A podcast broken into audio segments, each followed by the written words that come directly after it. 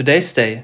Das finden wir heute wichtig. Wenn man im Moment die Entwicklung von Politik und Gesellschaft, und das tun wir hier bei Today's Day etwas genauer betrachtet, kommt man nicht um die Erkenntnis umhin, dass manches durch Fortschritte schon überwunden geglaubt ist, die Ausgrenzung von Randgruppen, das Phänomen des Rassismus, die Benachteiligung von Frauen, Faschismus und anderes mehr, in der Gegenwart wieder beginnt Raum einzunehmen und auch Anhänger findet, die sich nicht scheuen, ihre Position öffentlich zu artikulieren. Über diese irritierende bis verstörende Zeitströmung, die von rückwärtsgerichteten Populisten angetrieben wird, werden wir im Netkiosk.digital Talk bald in Ausführlichkeit sprechen Heute allerdings richtet sich unser Blick nach Italien, wo postfaschistische Strömungen es nicht nur an die Oberfläche, sondern auch in die Regierung geschafft haben.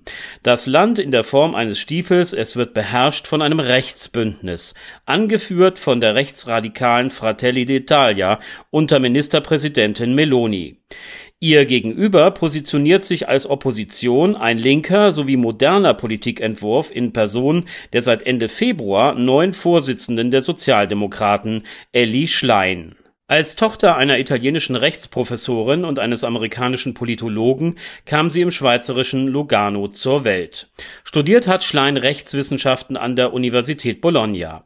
Politik gelernt hat die Frau unter anderem in Amerika. Sie war zweimal im Wahlkampfteam von Präsident Obama tätig, zudem Abgeordnete im Europaparlament. Zu ihrer Partei, den italienischen Sozialdemokraten PD, hatte sie in der Vergangenheit ein wechselvolles Verhältnis, war auch bereits ausgetreten. Nachdem Schlein im Herbst letzten Jahres ins Parlament gewählt worden war, kehrte sie nach der Rücktrittsankündigung des damaligen Vorsitzenden zur PD zurück, um sich später selbst um den Parteivorsitz zu bewerben. Dieses Amt bekleidet sie nun seit Ende Februar. Zwei Aufgaben warten auf die Politikerin. Zum einen müssen die unterschiedlichen Flügel in ihrer eigenen Partei, hier finden sich diverse Strömungen von liberal, konservativ bis sozialistisch, näher zueinander geführt werden. Zum anderen ist sie die Führerin der Opposition und muss nicht nur klar und deutlich machen, dass die von den Italienern gewählte Rechtsregierung politisch rückwärtsgewandt und damit eben gerade nicht zukunftsfähig ist, Schlein muss darüber hinaus auch politische Alternativen aufzeigen können. Tagesschau.de berichtet nun, dass die Sozialdemokratin zurzeit Opfer einer Hetzkampagne ist.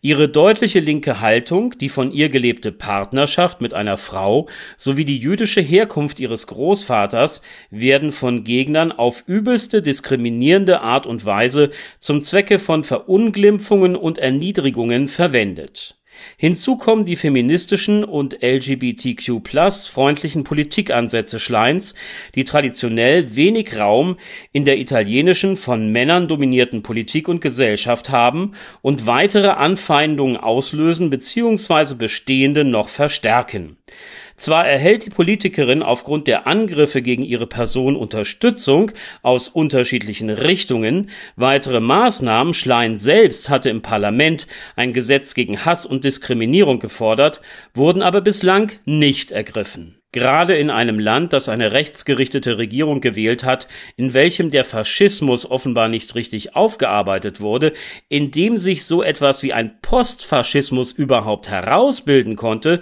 sind laute und weithin hörbare Gegenstimmen sehr wichtig.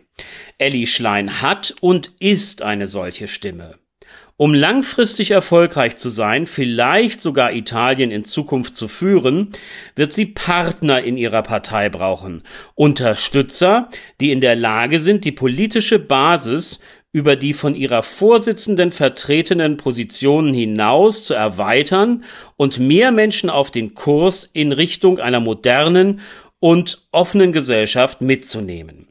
Es wird sich nun zeigen müssen, ob Elli Schlein zu einer solchen Form des politischen Pragmatismus bereit und in der Lage ist. Italien wäre dies dringend zu wünschen. Today's Day, ein Projekt von netkiosk.digital.